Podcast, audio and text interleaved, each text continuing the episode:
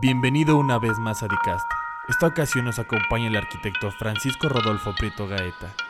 Búscanos en nuestras redes sociales, Facebook y YouTube, Dic Arquitectos, Instagram y Twitter, arroba Dicarc. Busca a nuestro invitado en Facebook como arc.rodolfo Prieto Gaeta o en su página oficial www.prietogaetaarquitecto.com. Esto es Dicast, Dicast. Hola, ¿qué tal? Bienvenidos una vez más aquí a Dicast. Hoy estamos muy contentos y muy agradecidos porque hoy se presenta con nosotros el arquitecto Francisco Rodolfo Prieto Gaeta. Muchísimas gracias por regalarnos de su tiempo, por venir aquí. Eh, gracias por invitarme, con, todo el gusto del mundo estamos aquí. Muchísimas gracias. Bueno, me voy a dar eh, el lujo, el privilegio y un gustito de leerles un poquito una probada de lo que es el currículum del arquitecto, nada más para que pues para que vean qué clase de invitado tenemos el día de hoy, ahí les va. Es egresado de la UNAM en CEU, generación 7680. Tiene una maestría en administración con mención honorífica en 2010 de la Universidad del Valle de México. de 1982 a 2017 fue profesor titular de las maestrías de Historia en Arquitectura en México, proyectos de construcción, Historia de la Arquitectura, Historia de la Arquitectura Contemporánea, perdón, y Teoría de la Arquitectura. Igual en la Universidad del Valle de México. Concurso de 1985, conjunto habitacional autosuficiente en Tlalpan, Distrito Federal, organizado por Fobiste, Colegio de Arquitectos y Delegación Tlalpan en tercer lugar. Que ahorita me gustaría que nos contara un poco más de ese. Concurso de 2003, diseño de cafetería en la Universidad del Valle de México, primer lugar en participación con alumnos de séptimo semestre. Concurso de 2004, diseño de pista de hielo, concurso en la WIC, entre 11 universidades, primer lugar en participación con alumnos de sexto semestre de la Universidad del Valle de México. Es increíble. Género de edificios. Más de 300 diseños, desde casas, habitación, edificios, departamentos, condominios horizontales, jardín de niños, oficinas corporativas, locales comerciales y restaurantes, asilo para ancianos, restaurantes, Plaza Comercial La Isla, Ciudad del Carmen, en Ciudad del Carmen, Campeche, Plaza Comercial en Puebla, Fábrica de Carbón en Chalco, Consultorios Médicos de Colonia del Valle, Clínica Dermatológica en Pedregal de San Ángel. Desarrolló el sistema EOR, que es Estructura Orgánica Recursiva. Fue generado para la optimización y modelización y modelación, perdón, de recursos económicos, funcionales, estéticos y de sensaciones, aplicado aplicado en la elaboración de diseños y remodelación residencial, además de edificios comerciales, concursos de todo género y docencia, altamente optimizados para el disfrute de todos sus usuarios. Es un programa de 12 pasos para el desarrollo de proyecto. Y nos podemos seguir lo que gusten, ¿eh? O sea, de verdad es un currículum impresionante y por eso agradecemos tanto el tiempo que nos da, porque la experiencia que ha acumulado hoy vamos a tratar de traducirla a ustedes y que se lleven unos muy buenos consejos. Una vez más, bienvenido y muchísimas gracias por estar aquí. Gracias por invitarme. Bueno, ¿qué le parece si empezamos? Ahorita, antes de, de grabar, tuvimos la oportunidad de platicar un poco y nos menciona que hay una serie de consejos que ha acumulado y que se ha dado cuenta que son vitales para la formación de, de arquitecto y yo me atrevería a decir que hasta de cualquier profesional. ¿Qué le parece si empezamos con esto? ¿Qué, qué es lo primero que hay que decir? Bueno, eh, cuando terminas la carrera, eh, después de tu examen profesional, en mi caso particular me tocó hacer examen profesional y, al momento de despertar al siguiente día dices, bueno, pues ya terminé la, la escuela, ahora que sigue, ¿no? Y pues en la escuela te dicen que eh, eh, pues debes de regirte de acuerdo al arancel de arquitectos del colegio de arquitectos, ¿verdad? Y pues estás, eh, uno se imagina que estando sentado, pues vamos a estar esperando a, que suene nuestro teléfono y cada vez que suena el teléfono la, vamos a tener un cliente potencial que quiere contratarnos, ¿no? y pues qué gran mentira. Qué gran mentira, ¿no? Y, también algo muy importante, nos dicen los honorarios mínimos que todo arquitecto debe de cobrar de acuerdo al colegio de arquitectos. Cuando, pues yo sí me la creí, Yo sí me la creí, ¿verdad? Entonces cuando, cuando llegamos eh, eh, y le dije a mi primer cliente, bueno, ¿sabes qué? De acuerdo a lo que marque el arancel, mis honorarios mínimos van a ser tanto. Sí, pues, pues muchas gracias, arquitecto. Yo, yo, le aviso, sí, claro, ¿no? Y eso pues nunca más lo volví a ver. Ok. Sí, y, y después de, de, darte cuenta de que llegaban los, los, clientes contigo y que no se hacía el trabajo, pues ya recapitulas y dices, bueno, ¿en qué estoy fallando? Claro. Y te das cuenta de que pues el, el precio no es lo que el cliente puede pagar. Mm, en forma general, pues nos damos cuenta de que hay diferentes eh, eh, niveles económicos a quienes nosotros nos podemos dirigir, del, desde el nivel bajo, nivel medio y nivel de, de altos recursos. Uh -huh. Entonces, dependiendo del, del, nivel al que nosotros pretendamos dirigirnos, pues obviamente pues hay que hacer también un estudio de mercado, que eso me ayudó muchísimo, mi maestría, ¿verdad? Para darme cuenta de eso, eh, para poder proponer un precio justo ¿sí? ¿Qué es lo que las personas a quienes nosotros vamos a estar dirigidos pueden pagar? O sea, va a ser una adecuación de Así precios dep dependiendo a quién voy dirigido. A quién, a quién vamos dirigido. Y otro punto también importante, hay que ver la competencia. Claro. ¿sí? La competencia de, de cuánto cobra mi competencia. Ahora, mi competencia, ¿qué está ofreciendo? y qué no es, y, qué estoy ofreciendo yo para que en un momento determinado eh, comparemos manzanas con manzanas. Claro. ¿De acuerdo? Esta es una parte también muy importante. Es, es importante llegar con una propuesta de valor agregada, es decir, sí. ya, si ya me doy cuenta que mi cliente está, mi cliente, mi competencia está ofreciendo algo, yo debo de tener un diferenciador, ¿no?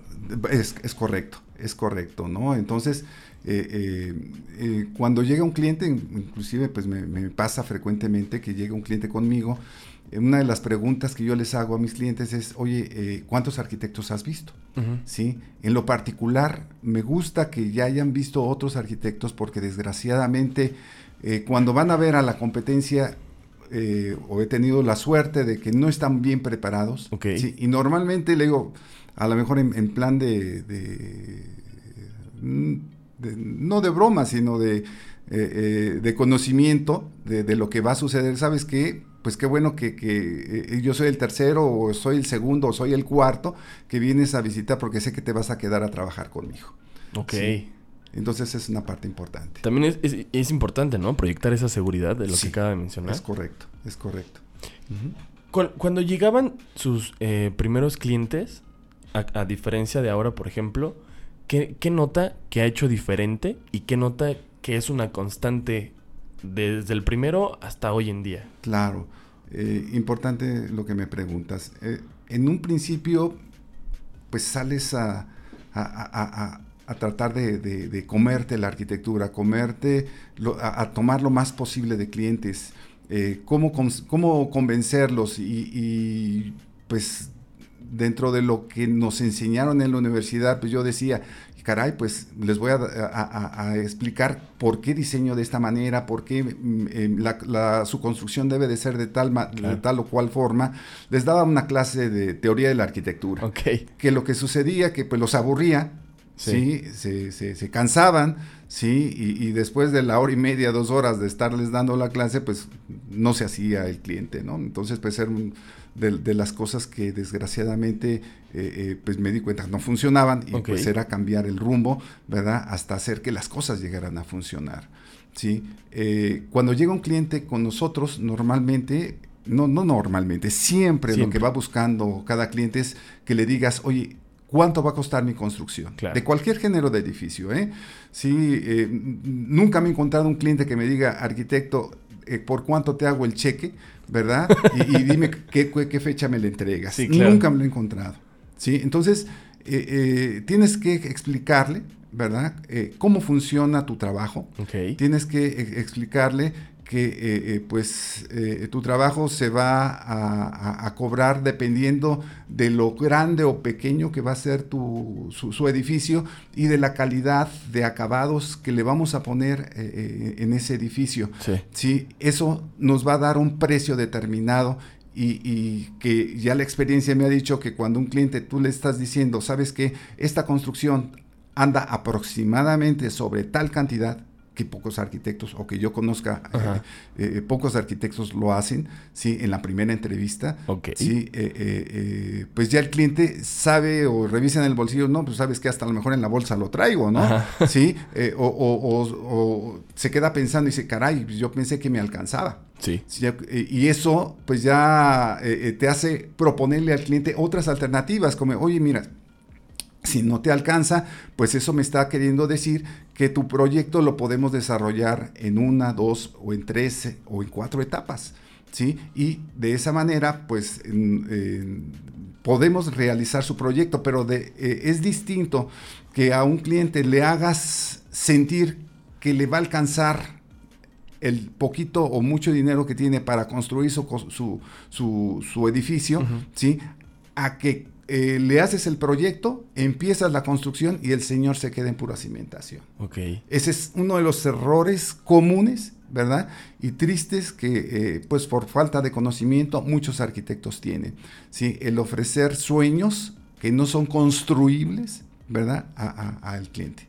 O sea, estoy entendiendo, no solo es importante esta parte del talento, de saber diseñar, hay que saber también cómo vender el proyecto, cómo venderse a uno y por supuesto ofrecer proyectos que sean totalmente viables para quien voy dirigido. Es correcto. Y ese es uno de los diferenciadores que, nos, que, que, el cliente toma en consideración y compara con los demás arquitectos. Y me lo han llegado a decir. Y normalmente lo pregunto al final, ¿verdad? Porque me levanta el ego, ¿no? Eh, eh, eh, digo, ¿por qué me contrataste? ¿Sí? Es que sabes que los otros arquitectos que, que, que visité nunca me dijeron cuánto iba a costar mi construcción. ¿sí? Eh, nunca me dijeron, ¿verdad?, que, eh, eh, que no me alcanzaba el dinero. ¿sí? Una de las cosas que normalmente a nosotros como arquitectos, o en lo particular a mí me daba un poquito de temor en un principio, era el preguntarle a mi cliente, oye, ¿y con cuánto cuentas? ¿Sí? Y qué importante, porque desgraciadamente los arquitectos somos extremadamente soñadores. ¿Verdad? Cuando me está diciendo el cliente, no, mira, pues que fíjate que las tres recámaras que eh, quiero que me que, diseñes, ¿verdad? Y, y, pues yo ya voy pensando que, que, cada una de las recámaras va a ir con baño, ¿no? Sí. Sí, y, que pues fíjate que le gustaría un lugar para... Eh, eh, para que pues conviva con sus hijos, ¿no? Si me dice que sí, pues yo ya estoy pensando, ¿verdad? De que voy a poner una mesa de billar, sí, a lo mejor voy a poner un jacuzzi en el interior, o estoy pensando posiblemente en poner una alberca, ¿no? Pero el que tú le preguntes a un cliente con cuántos recursos cuenta, te centra a ti como arquitecto, porque te dice, ¿sabes qué?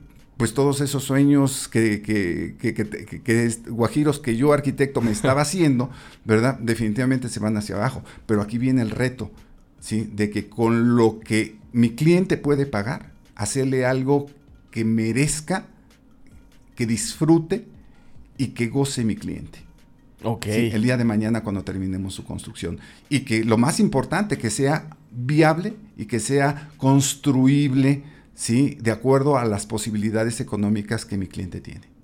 Y, claro, eh, hemos coincidido todos en lo que hemos platicado aquí dentro del podcast y dentro de Tlacagua, que normalmente cuando salimos de la carrera, pues esto no lo sabemos hacer, no sabemos cómo llegar y, y vender el proyecto. A lo mejor ya eh, sabemos diseñarlo, sabemos más o menos buscar por dónde, pero no hay una, o yo no he encontrado como una materia que diga, a ver, se vende así en tal paso y después haces esto y después haces esto y bla, que viene aquí a, a, tema, lo quiero traer a colación porque me estaba mencionando el cómo convencer al cliente en el 1, 2, 3. Claro, claro. Eh, esa es una de las deficiencias que yo considero muy importantes eh, dentro del plan de estudios de la carrera de arquitectura, eh, eh, no nada más de la UNAM, sino de muchas universidades o de todas las universidades, me atrevo a decir, porque como bien comentas, nos enseñan a diseñar, nos enseñan instalaciones, nos enseñan a hacer un presupuesto, nos enseñan geometría, nos enseñan historia, pero nunca nos enseñan cómo convencer al cliente, ¿no? Sí, yo recuerdo en mis clases en la universidad, les comentaba a mis alumnos, no nos enseñan, ¿verdad? Eh, eh, eh, porque debería de haber estas materias de cómo convencer al cliente 1, 2 y 3, ¿sí? Y, qué importante, porque si no sé convencer a mi cliente, no voy a tener trabajo, ¿sí? Sí, claro, y, y finalmente, si no hay trabajo, no hay comida, y entonces Es correcto. Decíamos esta mala costumbre de comer tres veces al día, pues se tiene es, que mantener. es complicado. Sí, sí, definitivamente. Y ahí, ¿cuál, eh, como recomendación a, a los que nos escuchan, qué es el, el primer paso? Llegar, o sea, desde cómo me visto, desde cómo me ven, desde cómo presento el proyecto, o, cua- o cuál diría usted que es este primer paso que, que yo tengo que dar con, con mi cliente. Yo creo que un- una cosa importante pues es la presentación que, que- que tú debes de, de- de tener, ¿no? El vestirte bien, ¿sí?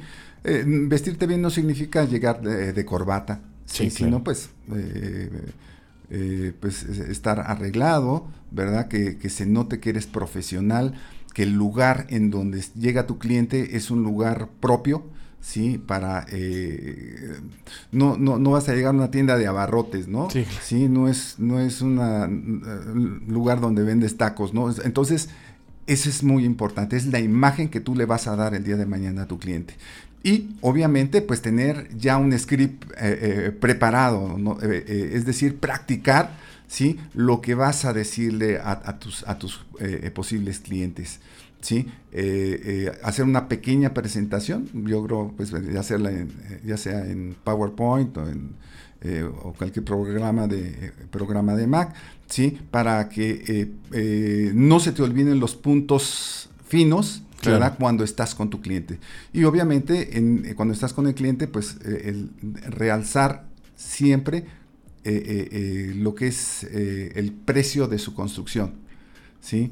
Para que él sepa desde ese momento, desde esa primera entrevista, que lo estás atendiendo y que lo estás entendiendo. Ok. ¿sí? Y algo también fundamental es aprender a escuchar a tu cliente. Claro. ¿sí? Dentro de la materia de, de- de proyectos, sí, pues tuve como experiencia de que los alumnos querían volcarse de inmediato a empezar el diseño, sí, pero, pero, pero mal, mal, mal, mal paso, porque eh, sabes que todo lleva un proceso. Primero debemos de entender eh, eh, qué es lo, que necesi- necesita mi cliente o usuario, ¿sí? La reglamentación en la que nos vamos a ver inmersos, ¿sí?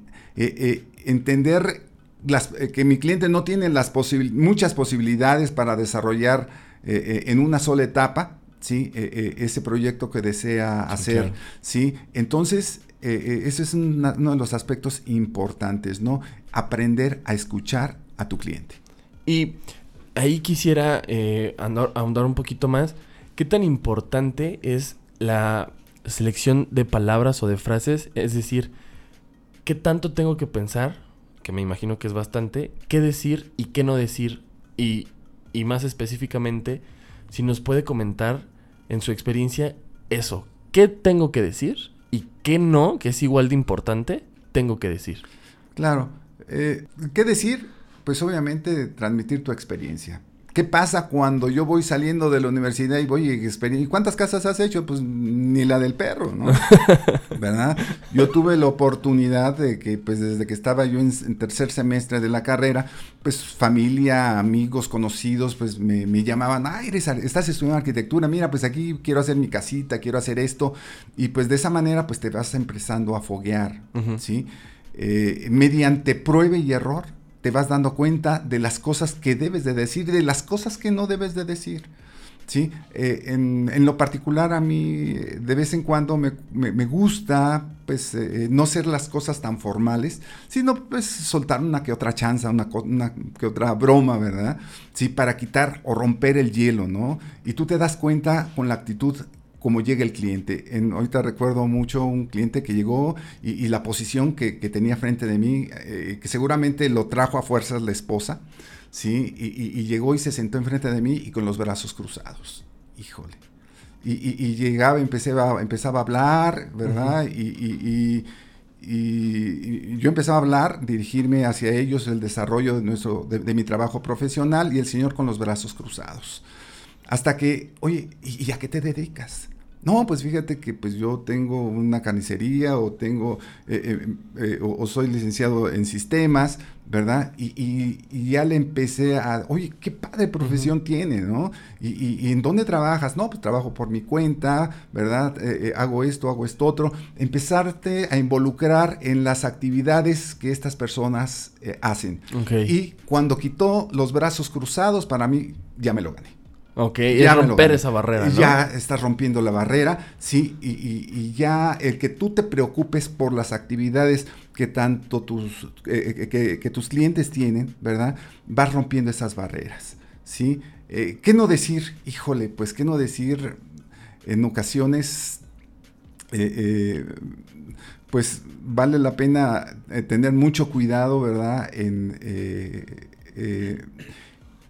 en no decir los problemas que, tienes en la construcción. Ok. ¿Verdad? O no decirlos en ese momento. Sabemos que pueden llegar a existir. Sí, pero los problemas de la construcción, mucha, si tú le dices a un cliente, oye, ¿sabes qué? Es que para sacar una, eh, una manifestación de construcción, ¿sí? Olvídate que te vas a... Es un vía crucis, ¿sí?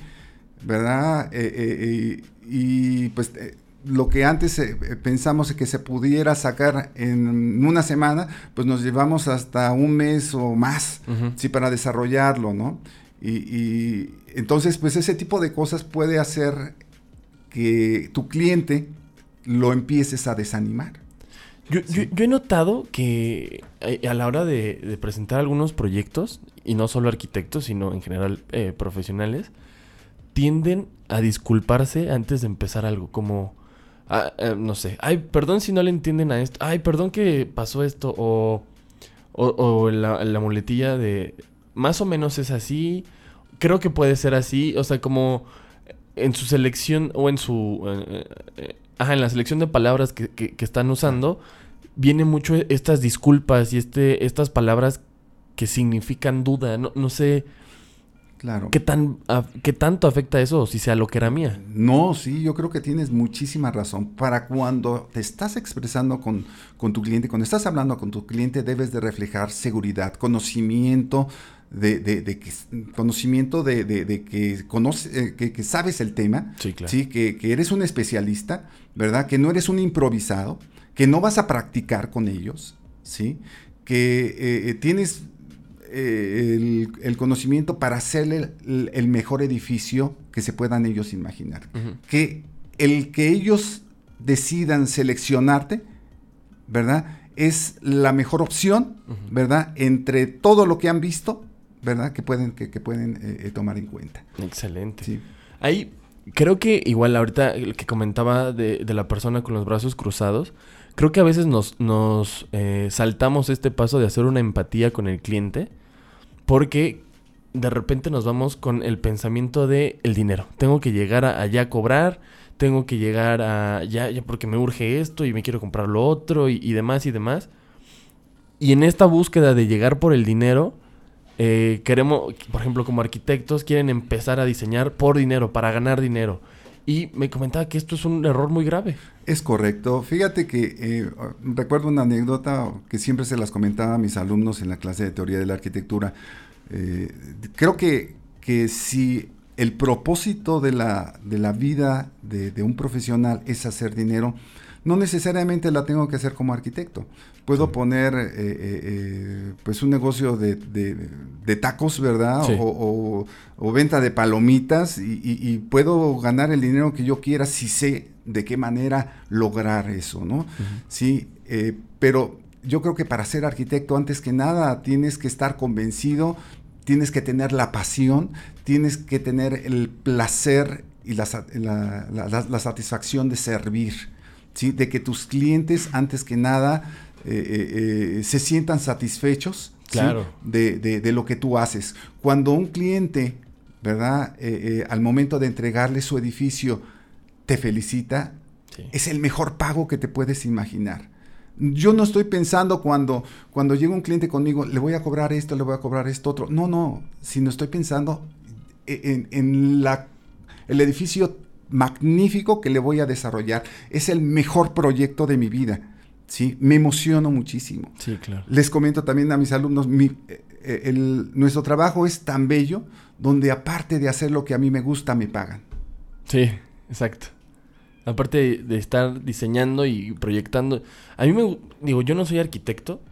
Me, me se me hace una carrera y una profesión muy interesante. Porque aparte pues, me rodea 24/7, quiera o no.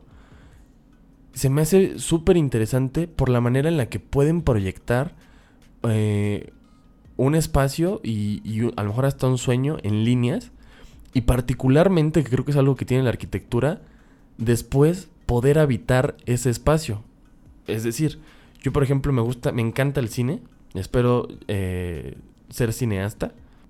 Y al final, pues produces un cortometraje, una película y todo, y lo ves y te encanta y puedes eh, habitar los sets mientras están construidos. Pero como arquitecto, a lo mejor construiste eh, o proyectaste un edificio hace 20 años y puedes seguir yéndolo a visitar. Y yo creo que eso es así como que trae recuerdos, como que trae memorias, sensaciones y a mí se me hace algo de la gran magia que tiene la arquitectura. Claro, claro, sí. Eh, yo creo que esa es una parte muy importante, eh, inclusive de lo que te debes de rodear antes de iniciar el proyecto. pensando que, ya, ya, tienes tu cliente, ¿sí? ¿De qué te debes de alimentar para que cada diseño que tú hagas sea el mejor. ¿Sí? De qué debes de hacer para que tu proyecto sea el mejor. ¿Cómo, eh, cómo hacer para que tu cliente se sienta satisfecho con el trabajo que realizaste?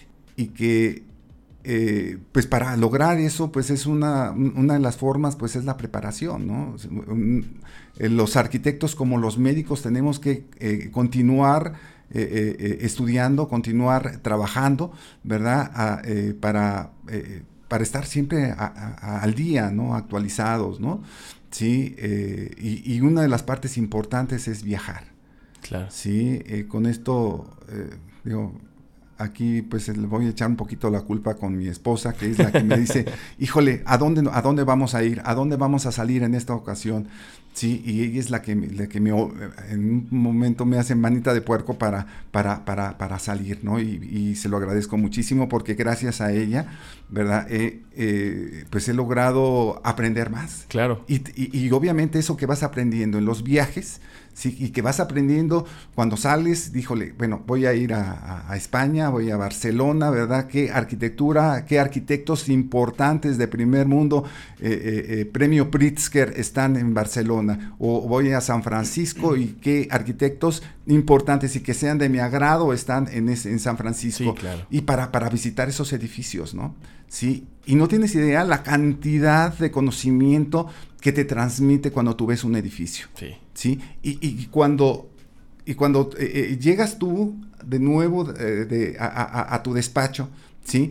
Y, y, te llega el siguiente proyecto. Ah, oye, es que fíjate que en la tumba Brión de Carlos Escarpa eh, eh, me encantó cómo desarrolló la, una cúpula o cómo desarrolló los dos ataúdes que están en el centro de, ese, de, ese, de, ese, eh, de ese panteón, ¿sí? Y, y, fue, es tan enriquecedor que cómo puedo mejorar o puedo a aprovechar todo ese conocimiento del concreto que utilizó ese arquitecto en ese lugar y plasmarlo en la obra que voy a en la obra que tengo en este momento en puerta. ¿sí? Los viajes te dan muchísimo conocimiento. Hay, una frase que dicta y creo que es una máxima que es los límites de mi lenguaje son los límites de mi mundo. Discúlpenme, no recuerdo el nombre de, del autor de la frase, pero me parece que es esto que, que estás mencionando que es entre más lenguaje visual tengo, entre mayor eh, bagaje cultural tengo, obviamente pues crece mi lenguaje y con ello puedo estructurar mejores frases hablando en cuanto eh, a diseño arquitectónico y construcción. O sea, es como atreverse, ¿no? A, ver diferentes trabajos, a saborearlos, a incluso hasta apropiárselos, no en el sentido de que los registres a tu nombre, sino de sentirlos, de, de verdad vivirlos para después eso eh, usarlo en, en otra construcción, en otro diseño, pasa mucho, perdónenme, ya saben que todas mis referencias son, son de cine, es algo que dice, por ejemplo, Guillermo del Toro, que él tiene una libretita donde va anotando todo lo que ve y tiene recortes de, de, fotos que le gustan y, demás. Y él así se hace de un lenguaje mucho más amplio y de una cultura visual y de un bagaje cultural enorme. Y eso después lo usa en sus películas. Y creo que es lo mismo que, que está diciendo ahorita. Es correcto. Es, es, es eso mismo. Fíjate que pues, son pequeños eh, scripts o, o, cortitos, ¿verdad? Que vas tomando de, de, los sí, edificios, sí, sí, y que cuando se te da la oportunidad de desarrollar un edificio, te viene a la mente, oye, es que yo visité una cosa similar, oye, a ver, voy a ver las fotografías, voy a, a, a, a o, o, tengo la oportunidad de revisitarlo nuevamente, ¿verdad? Para, para sentir esos espacios, para sentir eh, eh, eso que logró el arquitecto en, esos en, eso, en ese lugar y poderlo aprovechar en el nuevo proyecto que, que, que, yo voy a desarrollar. Digo, aprovechar, no copiar, ¿eh? Exacto, sí, sí, sí. Y ahí justamente antes mencionaba que es esta parte de, de dónde encontrar inspiración, de dónde sacar esa motivación. Y hay un libro que menciona, que particularmente yo creo que como arquitectos los debe de volver locos, sí. que es el de El manantial. El manantial, sí. Eh, ese libro, cuando yo era estudiante, me lo recomendó el, el arquitecto Fernando Bárbara Cetina. Sí, más bien nos los dejó eh, a, a, todos los compañeros, con discípulos, eh, eh, que lo leyéramos, sí, y a mí me, me, me impactó sobremanera, sí, porque pues habla sobre un arquitecto que eh, del eh, principios del siglo pasado, ¿verdad? Eh, trata de ser innovador y hacer cosas distintas de lo que se estaba acostumbrado a hacer sí. a principios del siglo pasado, ¿no? Que era pues seguir las líneas neoclásicas, ¿verdad? Y todo adornado con angelitos y volutas y, y, cosas que, que Howard Rourke, que es el protagonista, llega y dice, ¿sabes qué? ¿Por qué tengo que seguir haciendo lo mismo? ¿Por qué eh, eh, eh, no hacer las cosas más sencillas, sin tanto adorno y que sean funcionales, ¿verdad? Y, adelantando un poquito de la historia de esto, pues lo expulsan de la, de la universidad a este, a este arquitecto. comentan algunos, algunos biógrafos de, de, de, de Frank Lloyd Wright que pues este libro eh, es, hace referencia a la, a la, vida de Frank Lloyd Wright. ¿sí? Eh, el libro es, se llama El manantial la autora es Ayn Rand, ¿sí? una filósofa. Para que lo busquen, ¿es, ¿es, un libro que se encuentra fácil para que lo busquen? Eh, sí, sí, lo, lo, podemos encontrar inclusive hasta en línea, ¿no? Ah, está en, en PDF. Lo, lo, lo, podemos, lo podemos bajar y seguramente les va a encantar. Y para los que tienen amor a, a, lo, a lo físico, ¿Será, sí, claro. ¿será fácil? Eh, sí, sí, la editorial es Reno, ¿verdad? Eh, y seguramente si sí lo, lo, lo, quieren leer en forma física. Oigan, ¿qué les parece si les regalamos un par de libros? Si hacemos un giveaway aquí con, con Dica. Ahí, ahorita pensamos bien en la dinámica, se las dejamos en redes sociales. Y a los primeros que, dos que contesten, les regalamos este, este libro que seguramente les va a encantar y les va a ayudar muchísimo. A ver si, si les gusta y vamos, vamos a hacer esta dinámica. Ahora, viene el libro, ya proyectamos este sueño, hablamos con nuestro cliente, nos dio, nos dio el sí, eh, vamos a empezar a, a, construir. Ahora, como arquitecto, pues no hago las cosas solo. Es, sí. Hay un equipo. Así es, así es. La construcción, cuando llegamos efecto a, a, realizar la construcción, no necesariamente eh, eh, un cliente que me contrata para hacer el diseño quiere hacer la construcción conmigo. ¿sí? Eso tenemos que aprender, ¿verdad? A, a, tolerarlo o aceptarlo.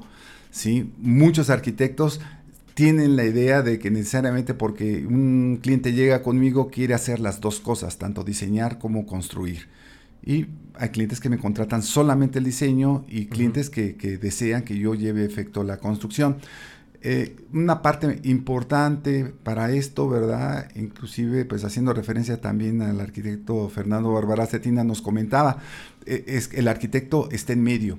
A mano izquierda le está tomando el pulso al cliente y a mano derecha tiene el pulso de todo su equipo de trabajo. Imagínense ustedes de que el plomero no llegó a sembrar su tubería. al momento de no sembrar la tubería, ¿verdad? Eh, pues no pudo entrar el del azulejo, no pudo entrar el pintor, no pudo entrar el de los canceles de aluminio, ¿verdad? Y todo se me viene para atrás. ¿Y qué pasa? Yo estoy en medio y le tengo que dar la cara a mi cliente. ¿Qué sucede? Híjole, el corazón empieza a latir, ¿sí? Y, pues, ¿qué le digo, no? O el cliente, cuando estamos en la obra, oye, arquitecto, ¿qué crees? Fíjate que... Eh, eh, pues yo siento los, eh, eh, el espacio muy chiquito. Gulp, ¿no? O, fíjate que vino mi compadre, ¿verdad? Y, me dijo que la cocina debía de quedar en el lugar extremo.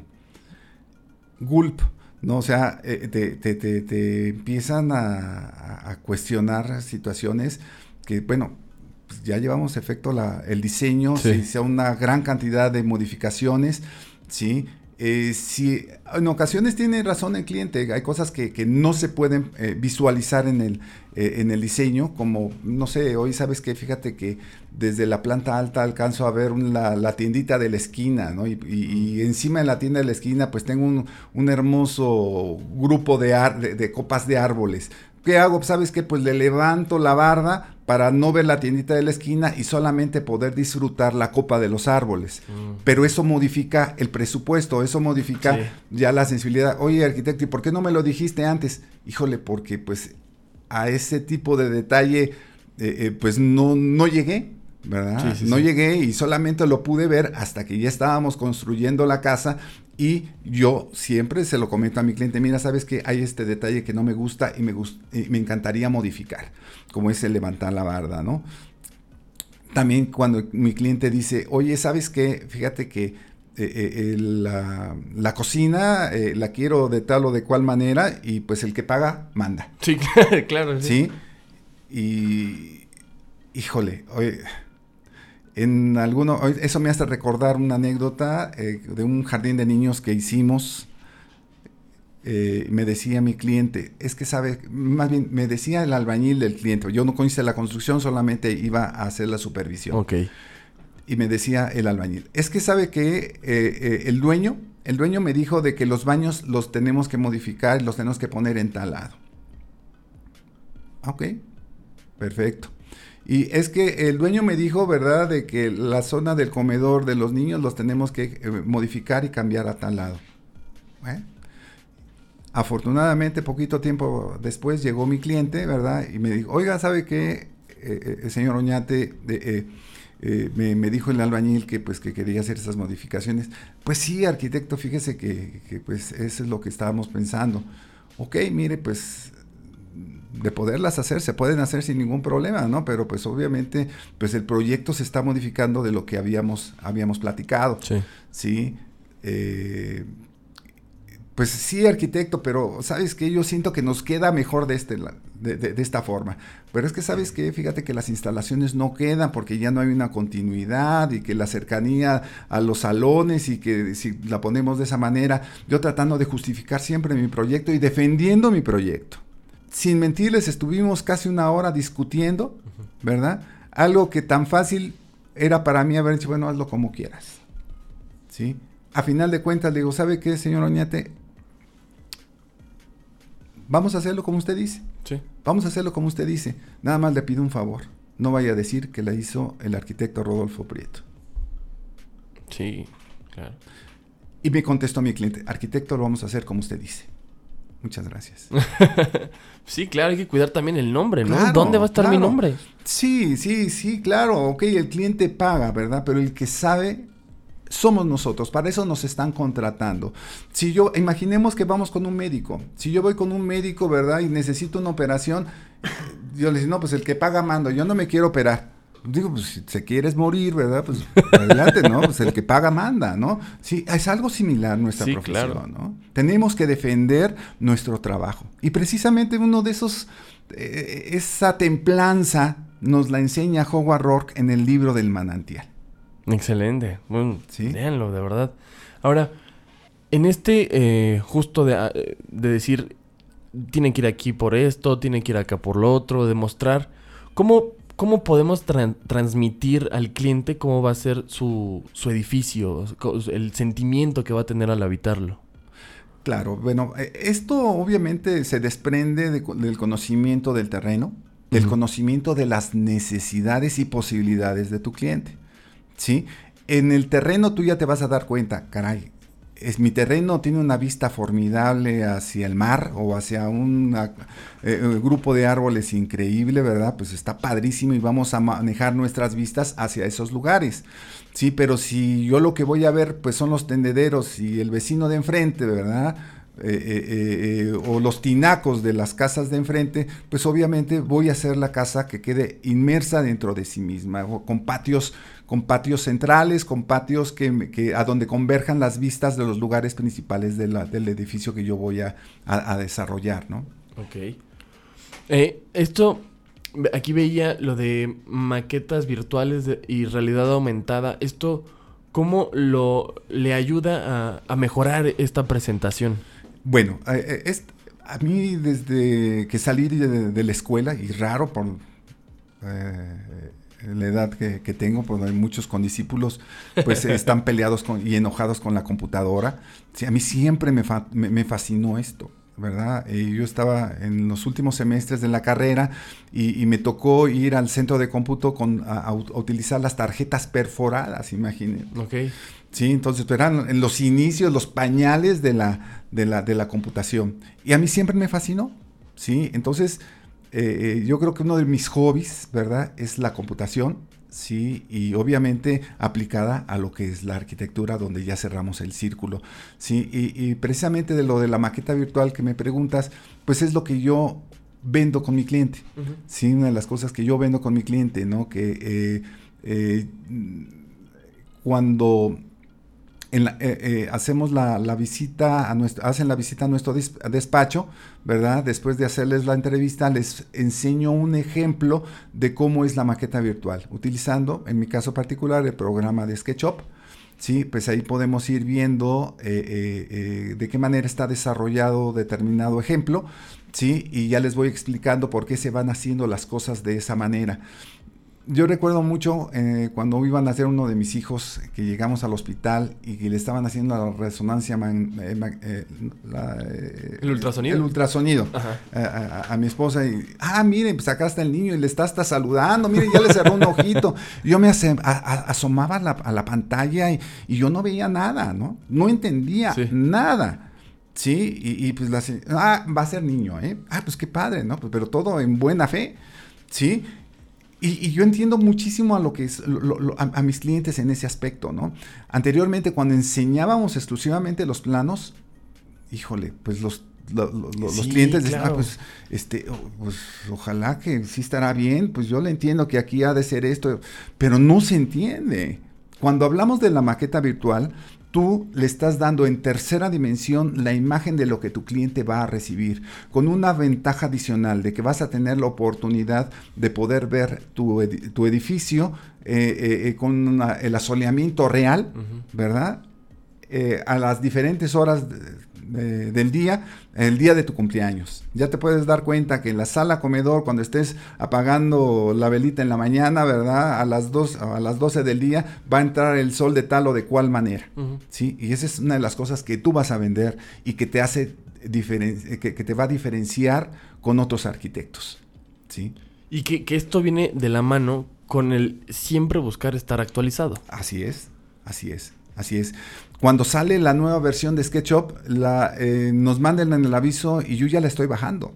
y ponerme a estudiar de las nuevas utilerías, de las nuevas maneras de hacer las cosas, porque eh, eh, siempre voy buscando el, llegar a un objetivo con, el con la menor cantidad de clics.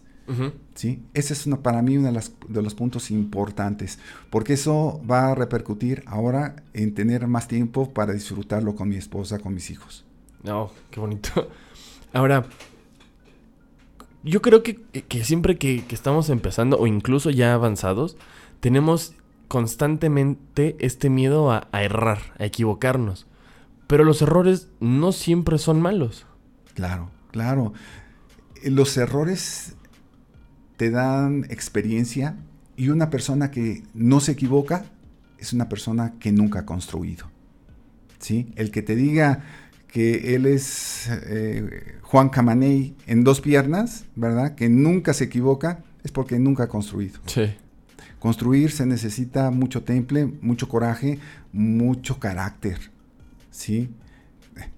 Mi hijo me, comenta, ¿verdad? Él está ahorita eh, terminando el noveno semestre en la carrera de arquitectura en la UNAM. Me comenta, ¿sabes qué? Es que mis profesores ya no se dedican a construir. ¿Por qué? Porque le acaba de dar un infarto. Porque la tensión tan tremenda, como les decía, tú estás en medio, ¿no? Estás en medio y, la tensión es tremenda. ¿sí? La yo soy muy preocupón, soy muy comprometido, soy muy perfeccionista, me gusta que las cosas queden bien. ¿Sí? Entonces, eh, eh, eh, cuando, un, cuando te sacan de tu... De, de esa zona de confort, de que las cosas estén bien, te, alteras muchísimo, ¿no? Y pues sí, una gran cantidad de, arquitectos, esas son las cosas tristes, ¿verdad? Eh, eh, que se dedican a la construcción, a la construcción, ¿verdad? Pues son, pues tienen problemas con, esto de los infartos, ¿no? pues sí, es, así es. o sea, hay que tener mucho temple. Así es. Ahora, casi para, para, para cerrar, tenemos oportunidad de, de hablar con usted que, que fue docente muchos años y me gustaría que nos diera su opinión sobre el sistema educativo en México. Y particularmente me interesa mucho porque fue docente en la, universidad en la, que yo, en la que yo estudio. Entonces, no sé si nos pueda compartir un poco de su experiencia, si cree, porque aparte es muy chistoso, porque nos han dado muchos comentarios y muy diversos. Hay desde quien habla maravillas, desde quien habla, pues, puras pestes, no sé cuál sea ahí eh, su opinión y qué cree que podríamos mejorar en este sistema educativo mexicano, obviamente para arquitectura, pero en general. Bueno, eh, depende de si estás en una eh, escuela privada o una escuela pública.